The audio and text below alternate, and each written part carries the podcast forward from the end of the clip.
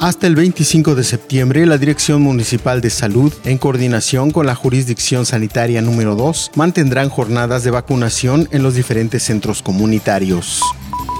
Para disminuir los delitos de robo y asaltos, entre otros, la Secretaría de Seguridad Pública de Quintana Roo y el Club Rotario instalaron el primer grupo de vecino vigilante en un fraccionamiento localizado en la Supermanzana 50 del municipio de Benito Juárez.